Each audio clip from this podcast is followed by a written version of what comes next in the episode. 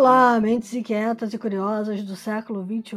Estamos começando mais um The Shift, o seu podcast sobre inovação disruptiva. Eu sou a Cristina Deluca. E eu sou a Silvia Bassi. A gente está aqui para falar sobre disrupção, porque, como a gente costuma dizer, a ruptura é a única constante do século XXI e não vai parar, não. Sinto muito informá-los. Mesmo rouca do jeito que eu estou hoje com gripe. Cristina Deluca, diga lá, a bola está no seu campo. Qual é o assunto de hoje?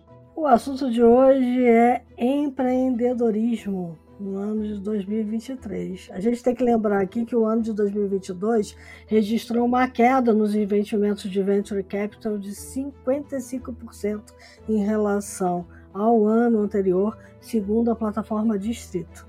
A comparação, no entanto, é injusta, porque 2021 foi recorde histórico, com 9,8 bilhões de dólares na mesa. Né?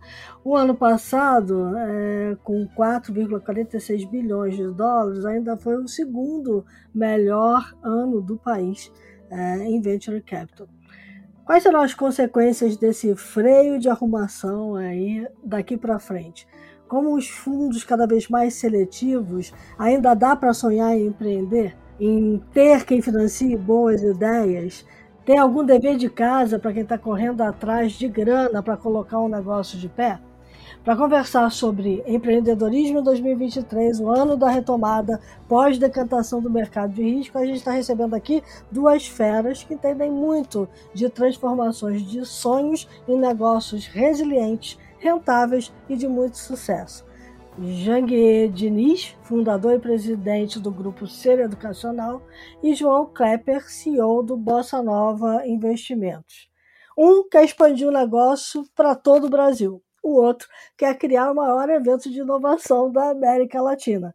O que, que eles anteviram que deixa os dois tão otimistas para 2023? Bom, isso é o que a gente vai saber agora. Bem-vindo, Janguier, bem-vindo, João.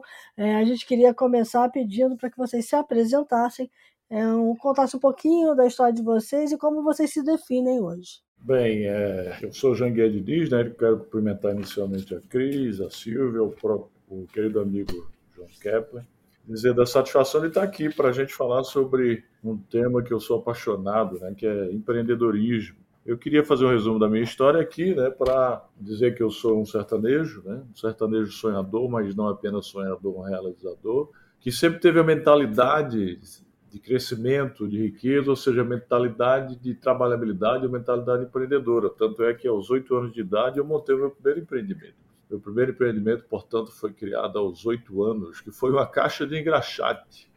Uhum, aos oito tá anos de idade, eu era engraxate de rua. Estudei a vida inteira em escolas públicas, via meus colegas irem à matinê aos sábados, e eu não podia ir, porque meu pai, iletrado, minha mãe também doméstica, não tiveram oportunidade de estudar, é, não podia é, me dar dinheiro para eu ir à matinê aos sábados. Ganhava meu pai ganhava um salário mínimo, minha mãe era do lar. E aí eu senti a necessidade de criar uma caixa de engraxate para poder começar a ganhar meu dinheiro.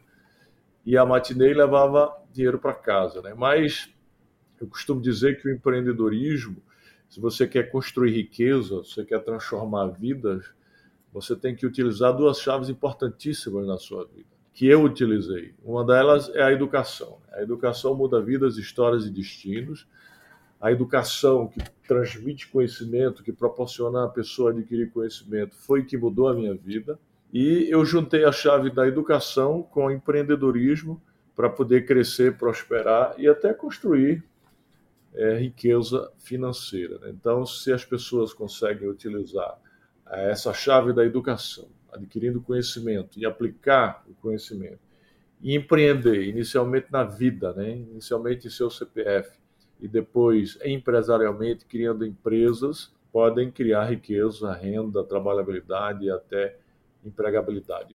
Hoje o Grupo C Educacional é um, é um grupo que já está, já abriu capital na Bolsa de Valores, já está no mercado de capitais, e a ideia, como você disse inicialmente, é a gente continuar, além de oferecer, de fomentar a educação é, para o povo brasileiro, de é, ajudar a, a, garotada brasileira, ajudar a população brasileira a mudar de mentalidade, adquirir uma mentalidade é, ilimitada, uma mentalidade de crescimento, uma mentalidade exponencial, uma mentalidade de que eles podem sonhar e transformar o sonho deles em realidade, uma mentalidade de empreendedorismo, uma mentalidade empreendedora, já que o empreendedorismo hoje é um pilar fundamental dos currículos de todas as instituições de ensino do Grupo Ser Educacional. Ah, bom, bacana demais estar aqui no The Shift. Obrigado pelo convite, Silvia, Cristina. É muito bacana o trabalho de vocês. Aqui a gente vem para falar de disrupção, de negócio, inovação, empreendedorismo e principalmente aquilo que a Cristina falou, né? O momento do venture capital brasileiro então, é só se olha o copo muitas vezes meio vazio, não olha ele lá meio cheio. Eu sou um empreendedor, um empreendedor serial, fiz, tive muitas empresas e negócios na vida. É, de 2009 para cá, passei a fazer investimento chamado investimento anjo em negócios inovadores, depois que eu recebi um não é, em uma das minhas empresas, que eu fui captar investimento, fui buscar investimento e terminei vendo o que, que aqueles investidores faziam. Eu digo, eu quero fazer igual, quero ser um desses aí né? dentro daquela vontade garra empreendedora, e, e virei para o outro lado da mesa e virei realmente investidor a partir de 2009, 2011 profissionalmente, e 2015 me juntei com outro investidor anjo e nasceu a Bossa Nova Investimentos com o propósito de democratizar o acesso ao investimento no Brasil. É, a gente queria continuar fazendo investimentos pequenos, early stage, né? só tinha no Brasil cheques maiores para grandes, de grandes venture capital e cheques para grandes startups, mas não tinham para as pequenas o chamado estágio early stage, estágio seed, pré-seed.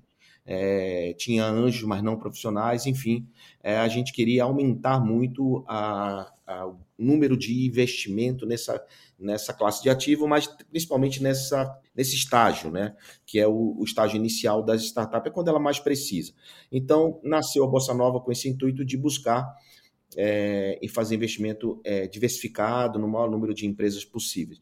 Então, fazendo uma história longa, curta, é, hoje, passado aí sete anos de atividade na Bossa Nova, a gente bateu o número de 1.700 investidas, startups investidas ao longo desse período. A gente se tornou, o ano passado, a oitava do mundo fora dos Estados Unidos em número de investimentos e a gente já é a maior da América Latina há bastante tempo. Então, a Bossa Nova ela tem uma honra e um orgulho de é, diversificar, de democratizar o acesso ao capital, de entregar oportunidade para muitos empreendedores brasileiros que precisam de capital, precisam de fomentar e desenvolver os seus negócios, e a gente está ali como braço de apoio, né? não é filantropia, é negócio, é, para ajudar esses empreendedores brasileiros a buscarem e a desenvolverem seus negócios e, obviamente, crescer né, e lá na frente a gente ter o retor devido retorno sobre esse investimento realizado. Então, esse é um resumozinho do, da nossa atividade hoje.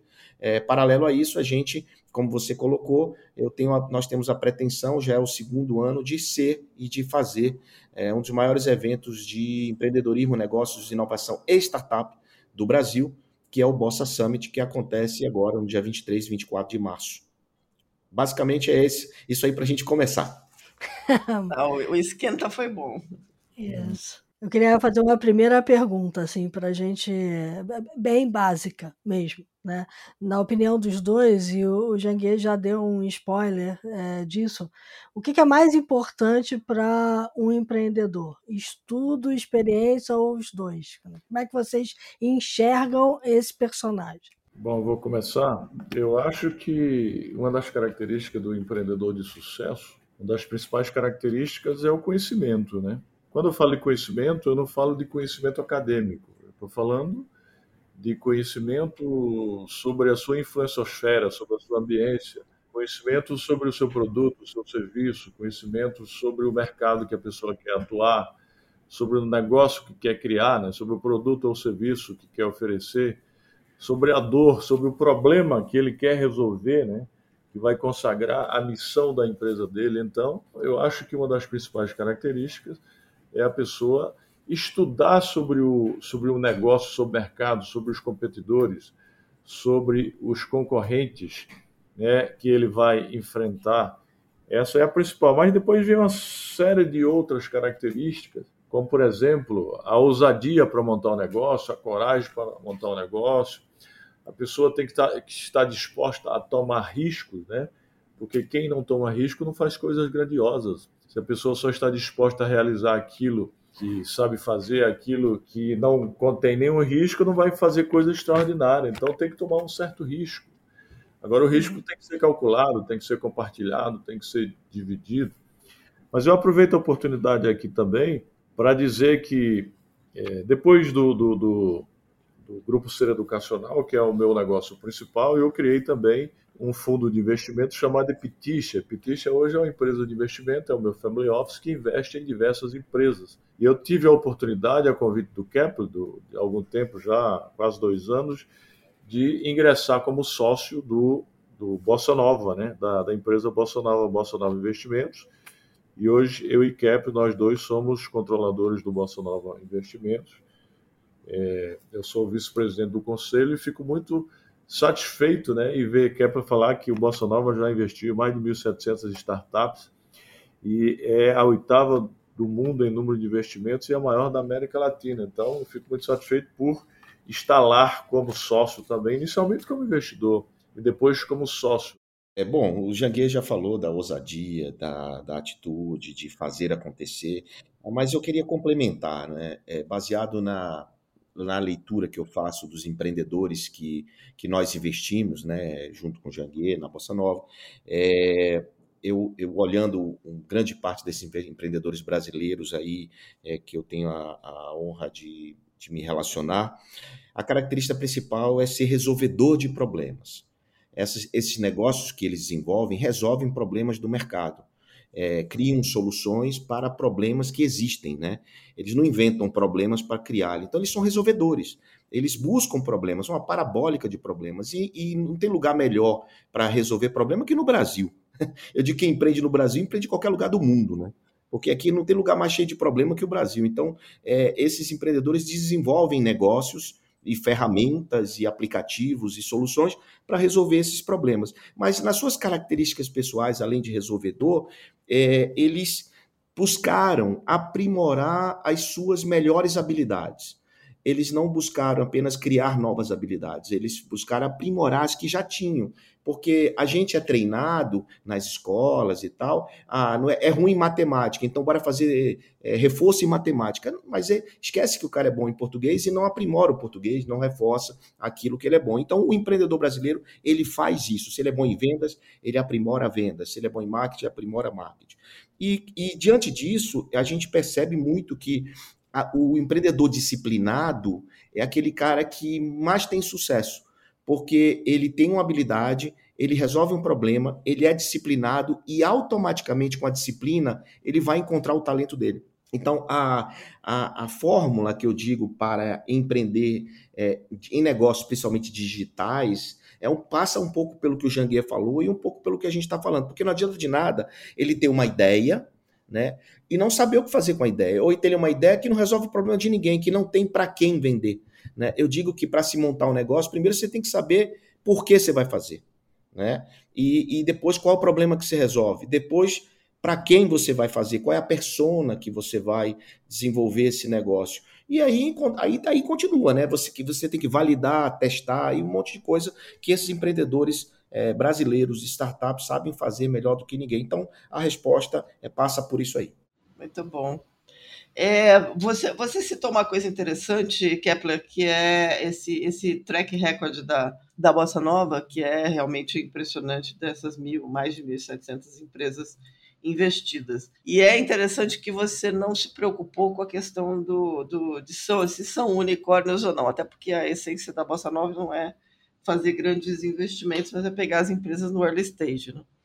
É, depois, depois de, dessa, dessa mudança que a gente passou em 2022, é, em que não foi só uma questão da retração do mercado, mas foi também uma reavaliação do jeito como o dinheiro é investido e o dinheiro é gasto, você, você acha que esse conceito em torno, esse, esse glamour todo em torno do unicórnio tende a ser substituído pelo, pela real proposição que uma startup deveria ter, que é realmente resolver um problema é, importante para um grupo de pessoas? Eu concordo plenamente, Silvia. A gente viu de perto isso, né? Grandes uhum. startups, as big techs, É, vivemos um ciclo de abundância, muito dinheiro disponível, taxa de juros baixa, isso é, migrou muito dinheiro para renda variável, para investimentos alternativos, né? E o Venture Capital foi um canal é, muito utilizado em hedge funds como Tiger Global, de repente começa a fazer venture capitals, é, o, o SoftBank despejando uhum. toneladas de dinheiro nessas grandes empresas. Só que aí se buscava a, a, a, o crescimento a qualquer custo, né? Isso. Buscava mais clientes, clientes, usuários, usuários, usuários, e o tal do ponto de equilíbrio, break-even, foi esquecido muito tempo atrás, né? E o que acontece, a diferença disso para a gente e o que aconteceu agora com os layoffs, cortando custos, etc., é que nós já fazíamos a, o pé no chão, o break-even, desde o começo de 2015 com a Bossa Nova. Uhum. Na Bossa Nova, como a gente investe muito no começo nessas empresas, se elas não estiverem muito ajustadas e com o crescimento orgânico e com a busca pelo crescimento orgânico e, o, e os fundraising, que são as rodadas subsequentes de investimento, de uma maneira racional e técnica, não funcionava, não dava para entrar na Bossa Nova. Então, a, a gente não sentiu o impacto no early stage, no Brasil, a gente não sentiu o impacto dessas situações que acabaram de acontecer, que aconteceram recentemente. Ou seja, essas empresas tiveram que viver com as próprias com os próprios faturamento, né? O melhor dinheiro é o dinheiro do cliente. Né? Então, a gente já sabia fazer mais com menos. Eles não.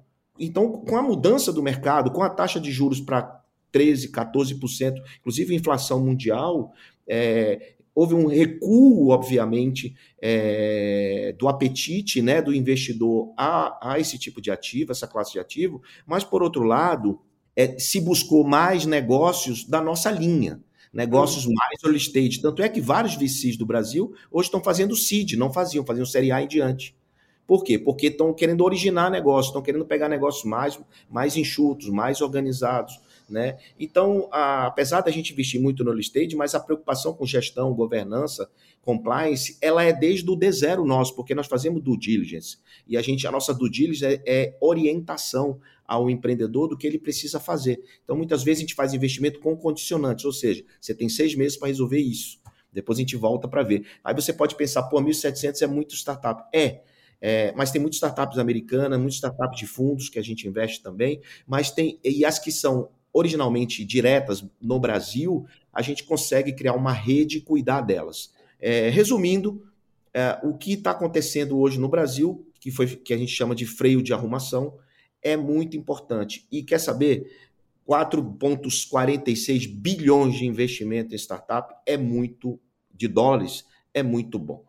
Então, diante de tudo que aconteceu, a gente ainda tem um ano de 2022 com 4,46, 4, 4 bilhões de dólares investidos em startup, é muito bom. E, obviamente, eu tenho certeza que 2023 é um ano de organização, de estruturação, e os investimentos não pararam, mesmo no late stage eles não pararam, só que eles estão muito mais seletivos, como vocês mesmos falaram aqui. Para complementar o que Kepler disse, Cris e Silvia, na medida em que escasseou é, o dinheiro, né? os juros aumentaram, os bancos, é, os investidores deixaram de investir, já que os juros aumentaram, eles estão preferindo investir em renda, renda fixa, né? e não para renda variável, por exemplo, fazendo investimento de risco. Para a gente que somos investidores raízes, como Bossa Nova, como a Epitixa, ficou até mais fácil Ficou mais fácil até porque os ativos diminuíram de preço, diminuíram os valuations. Aqueles valuations que estavam astronômicos, já que havia demanda muito grande, na medida em que havia muita demanda, os preços subiam. Né? A gente via empresas que, com valuations astronômicos. Agora os valuations caíram na real, na realidade. Então ficou muito mais fácil para investidores raiz, investidores que não vivem apenas especulando né, com dinheiro especulativo, vai leva o dinheiro para onde tem mais, mais retorno. O nosso, nosso negócio, tanto no Bossa Nova quanto na Ipitixa, é investir em empresas, investir em startups. É, eu, no meu caso da Ipitixa, além de startups, eu invisto em empresas já é, maduras também, que já passou do nível da startup. Na medida em que houve a diminuição de valuation, né, já que o dinheiro escasseou, ficou mais fácil para que a gente pudesse investir. Então, para a gente ficou até melhor. Exatamente. Muito bem lembrado, Janguier, muito bem lembrado desse ponto. Né? E para complementar, nós não temos é, nós não tivemos na Bossa Nova redução de número de, de investimentos. Então a gente faz em torno de 10 investimentos por mês e continuamos fazendo. Então não teve nenhum, não teve impacto isso dentro da Bossa, essa, entre aspas, redução do apetite a, a, a esse tipo de investimento, essa classe de ativo. Qual que é o ticket médio de vocês, João? Hoje está em 450 mil reais por, por negócio. Tá, então a gente está falando de um, de um investimento anjo mesmo, né? Bem pequenininho, é, né? É pequeno, é investimento inicial. Claro que a gente faz negócios de um milhão e meio, dois, mas a grande maioria são negócios de, quatro, de 450 mil reais em média. Uhum. Aqui, aqui, na Iptish, a gente, é, além de não ter tese, a gente tem tesão, como meu filho. tese é você investir só no setor, né? Aqui a gente tem tesão, investe em diversos setores é, o, o, o ticket médio ele varia, né? Depende do, do nível da empresa e do estágio da empresa. Eu quero pegar um gancho de vocês dois, porque tem uma questão, a gente está falando do dinheiro, mas tem um outro lado da moeda que é no que investir o dinheiro, né? Que também teve é, tem essa questão, é, como é que eu vou, onde eu vou fazer o aporte e quando eu vou fazer o aporte. Aí eu, eu sei, Jangue, que no ano passado vocês é, abriram uma incubadora digital também, né? Para apoiar aí propostas inovadoras. Então, você tá, também está indo lá buscar no berçário mesmo, né? Do empreendedor. isso, isso no grupo ser educacional, né? O grupo uhum. Como a educação tradicional está muito difícil, né? É, a competitividade muito alta e, e além da competitividade é, a crise econômica, escassez de bolsas de estudo, escassez de financiamento. A gente tem, por exemplo, apenas 17% da população com a idade universitária no Brasil, que é a população de 17 a 25 anos, na universidade, ou seja, só 17%. 83% está fora. Agora, a grande parte desse contingente é, são pessoas que não podem pagar e demandam financiamento. Na medida em que o governo quase que, que acabou né, o financiamento, essas pessoas elas têm que trabalhar para poder ir para uma instituição de ensino superior. E dentro dessa perspectiva, a gente teve que procurar outros nichos, né?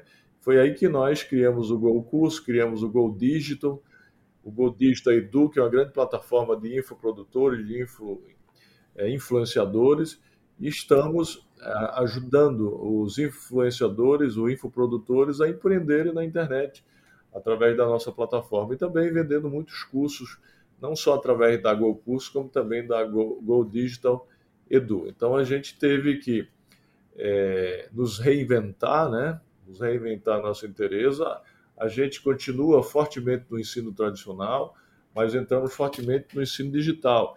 E quando a, e quando a pandemia veio, nós já vimos implementando uma transformação digital já há dois anos na nossa empresa não só tecnicamente, mas culturalmente também. Então, na medida que a, que a pandemia é, começou, em 15 dias a gente já estava oferecendo, é, transmitindo conhecimento para os nossos, na época, mais de 200 mil alunos, 200 e poucos mil alunos na época, depois a gente fez uma aquisição, é, de forma síncrona, digitalmente, online, digitalmente de forma síncrona. Ou seja, o professor de um lado e o aluno do outro, através da, da, da, do instrumento digital, né, das várias plataformas digitais. Então eu digo, né, não sei se Kepler concorda comigo, que quem não está no digital hoje, utilizando o digital como instrumento é, tecnológico, como instrumento de vendas, é, está morrendo ou já morreu. Qualquer pessoa, tanto física quanto jurídica, não é só a jurídica não, as pessoas físicas também vai ficar no passado se não, se não utiliza é esse instrumento é, essencial que é, que é a internet, que é o digital, para poder chegar ao maior número de pessoas, para poder levar o seu produto, levar o seu serviço, para poder vender algo, né? para poder transmitir algo, transmitir uma mensagem, inspirar as pessoas. Uma das coisas que o Janguier nos ensinou muito é, desde que ele entrou na Bossa foi o foco em educação, né? Uhum. É, a gente hoje na Bossa tem uma, uma academy, né, que é uma academia para ensinar empresários a se transformar em investidor, ensinar o empreendedor a tocar o negócio dele, a manter o negócio dele. Então a gente criou uma academy, né, baseado muito na experiência do que o Janguier nos trouxe. E esse academy tem online, né, pegando o gancho do que ele está falando, e temos é, presencial, que são treinamentos, cursos, porque se a gente educar o Brasil, se a gente fizer nossa parcela de contribuição, eu tenho certeza que a gente vai ter melhores investidores e melhores empreendedores formados para transformar e fazer negócios muito mais resilientes e negócios que efetivamente possam ser úteis à sociedade. A, a Silva estava na pergunta dela falou sobre é, unicórnio, né? É, eu, a gente está muito mais, Silvia, para cabra da montanha do que para unicórnio. Cabra da montanha, essa é, essa é boa. Eu já eu sabia do camelo, da zebra, mas da cabra Não, da montanha. Camelo, é camelo, apesar de enfrentar qualquer deserto, mas bicho, o camelo é lento, né? É. E a, ca a, cabra da montanha, qual que é? O... Ela sobe, sobe em qualquer lugar, pega qualquer é escarpa e vai é, subir. Verdade, tem uma, uma montanha de quase 90 graus que eles têm que, as cabras têm que subir, subir para é. lamber o sal, né? Para é. se alimentar. Então, só tem alimento lá em cima. Então, elas tiveram que adaptar os seus cascos para poder chegar lá em cima. Então, eu digo assim, cara, se você, você tem que ser um cabra da montanha, você tem que se adaptar a tudo e a todos a qualquer momento, porque crise, essa não vai ser a última, nem, nem foi a primeira. Então, uhum. vão ter sempre, né? Então, a gente tem que se preparar para enfrentar qualquer tipo de atribulação. Se você é disruptivo, você também tem que ser resiliente e antifrágil. Tá. É, o antifrágil é importante. Essa questão da resiliência é assim: é, vamos, vamos combinar que existe uma relação de poder entre, entre quem tem o dinheiro para investir e quem está precisando é, que a sua ideia ganhe um, um boost, né? ganhe um empurrão. Como é que a gente resolve essa essa questão do sim e do não? O que, que faz você falar o sim? Janguê lugar... dá mais sim que eu, dá aí, Janguê, seu sim. Dá mais sim, é, então tá bom. claro, claro que a gente tem, tem uma série de requisitos para poder investir numa empresa. Eu tenho aqui objetivamente 15 itens que a gente analisa. Né? Quem é o fundador, né? É, qual é a dor que resolve, qual é o problema que vai resolver, se o mercado é um mercado amplo, é um mercado de crescimento, de escalabilidade ou não, né?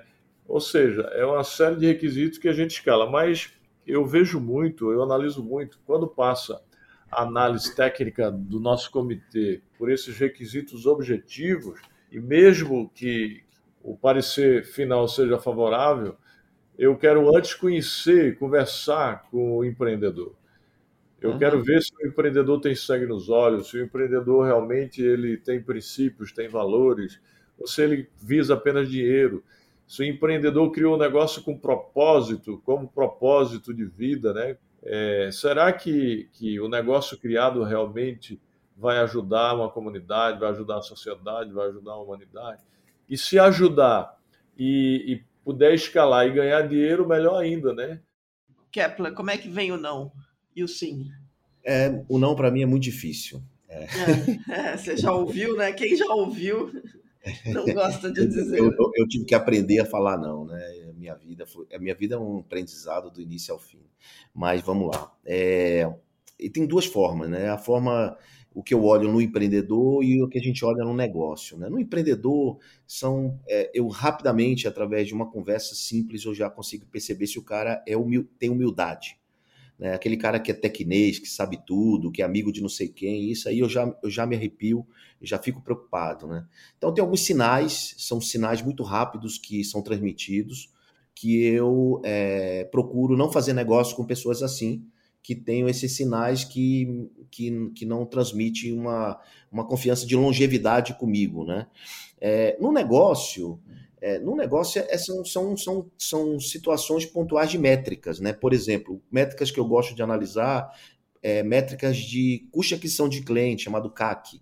Eu gosto de analisar quanto é o custo para conseguir um cliente, é, tamanho de mercado, eu gosto de analisar cancelamento, o churn, que a gente chama. Então, são métricas bem específicas que, no bater de um olho numa planilha, a gente já consegue identificar se esse negócio vai para frente ou não é, no, no, no, médio prazo, porque a gente investe para 10 anos, né? Não sei se a gente chegou a falar sobre isso. A jornada de uma startup até a, o IPO, ou não, ou uma aquisição, ou virar uma empresa, um lifestyle business, ela dura 10 anos. Então, é, a gente, se estava investido num segundo ano, no terceiro ano, como vai ser o quarto, quinto, sexto ano desse negócio, né?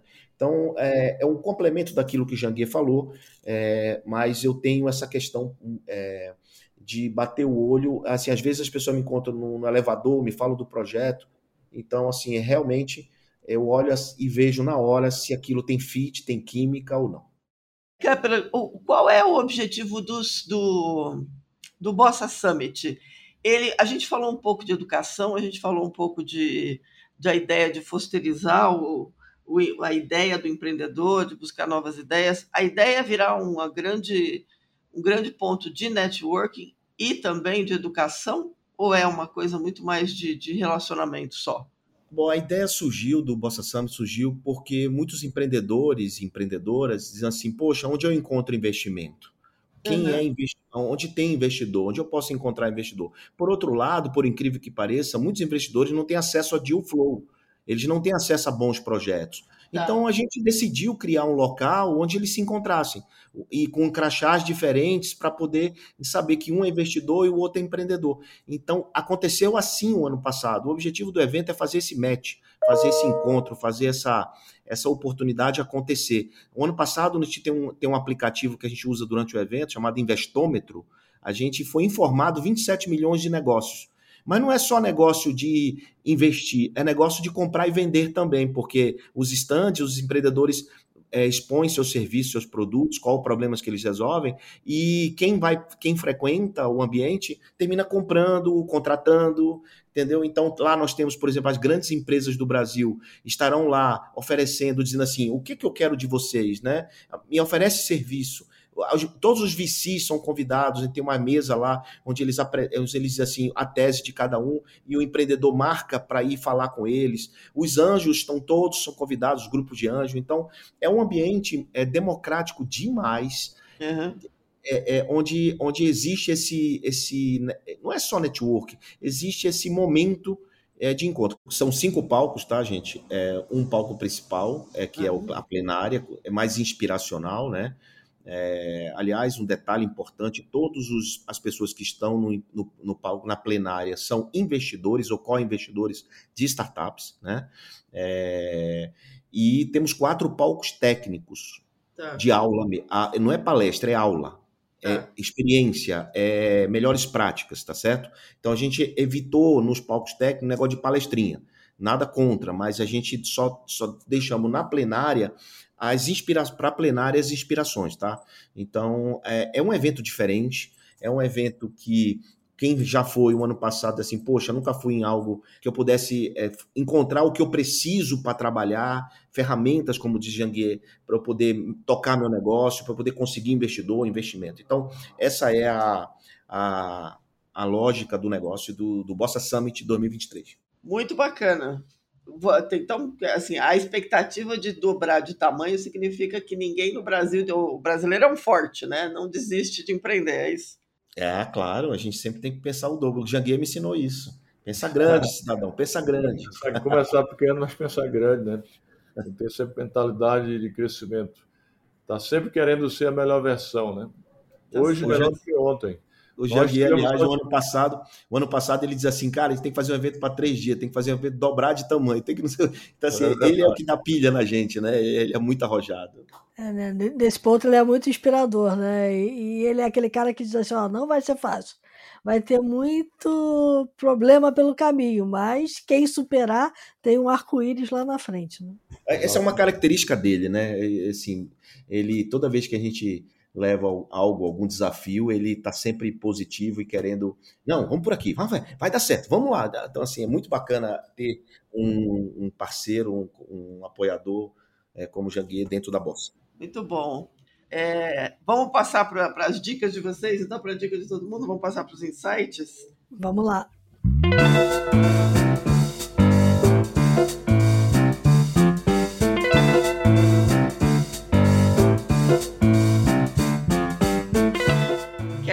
Janguier?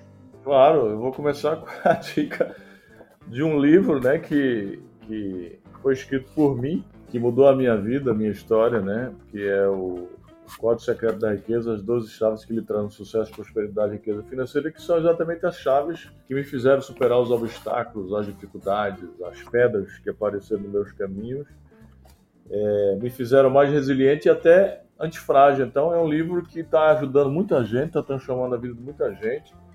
E esse é o livro que eu quero indicar para vocês que querem superar as adversidades de vocês e querem se transformar num verdadeiro obstinado. Isso aí. Muito bom. Bom, dicas, eu queria só dizer que é, não é bem uma dica, é uma constatação, é que só a prática é capaz de mostrar como tudo realmente funciona.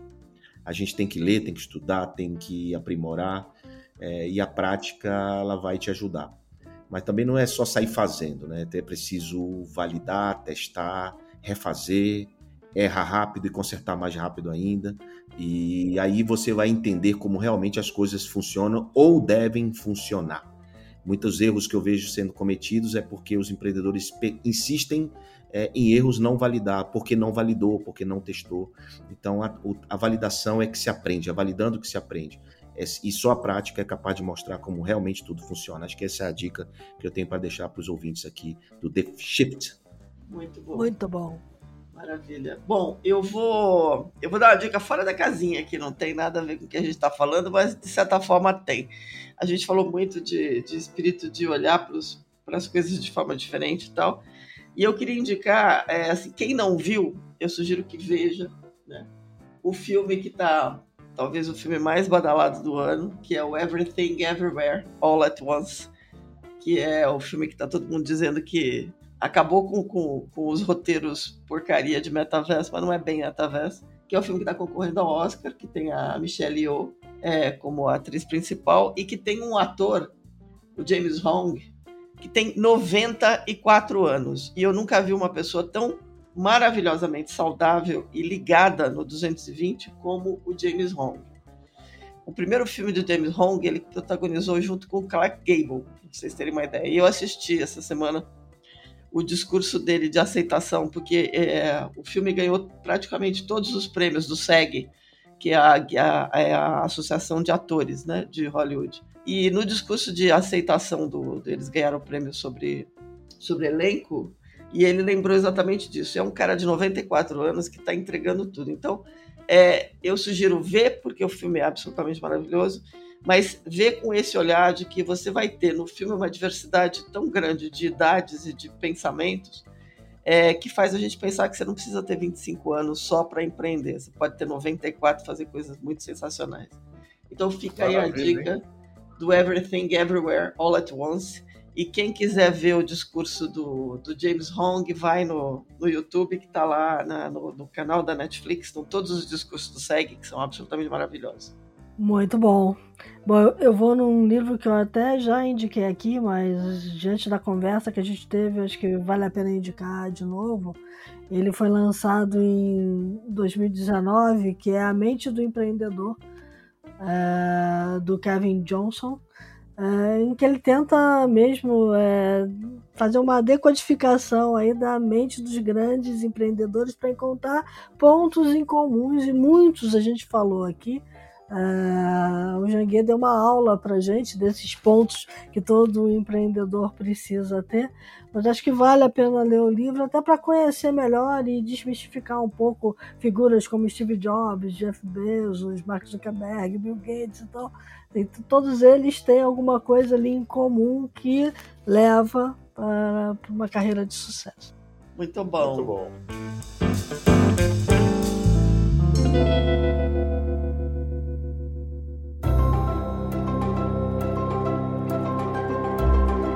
Bom, Janguier, Kepler, muito gratas aqui pela presença de vocês, pelo tempo que vocês dedicaram aí pra gente. Todo sucesso aí ao, não só ao Summit, mas que a Bossa Nova continue botando grana aí no pessoal que está querendo empreender. E a gente espera falar com vocês outras vezes, porque é sempre bom é, levar esse tipo de informação aí para a audiência. Obrigada mesmo aí pela presença. Obrigado, viu? Obrigado a todos. Obrigado, Silva. Obrigado, Cristina. Obrigado a todo mundo. Valeu. A gente aqui agradece. Para todo mundo que nos acompanhou, dicas, sugestões, críticas, elogios, mandem e-mail para news.theshift.info. Lembrando que a The Shift não é só um podcast, a The Shift é um ecossistema inteiro que se dedica já há quatro anos a cobrir a, o movimento do, da disrupção e da inovação disruptiva para as empresas. É, vão lá no site www.theshift.info, se cadastrem na newsletter, conheçam os conteúdos, se cuidem, fiquem bem e a gente se fala na próxima semana. É isso aí. Lembre-se, como a gente costuma dizer aqui, o mundo lá fora tá mudando pra caramba e para mudar ele precisa de boas decisões. E a gente viu muita decisão boa aqui. É, se o Janguier um dia não tivesse tomado a decisão de que ele queria estudar, ele não teria construído tudo que ele construiu.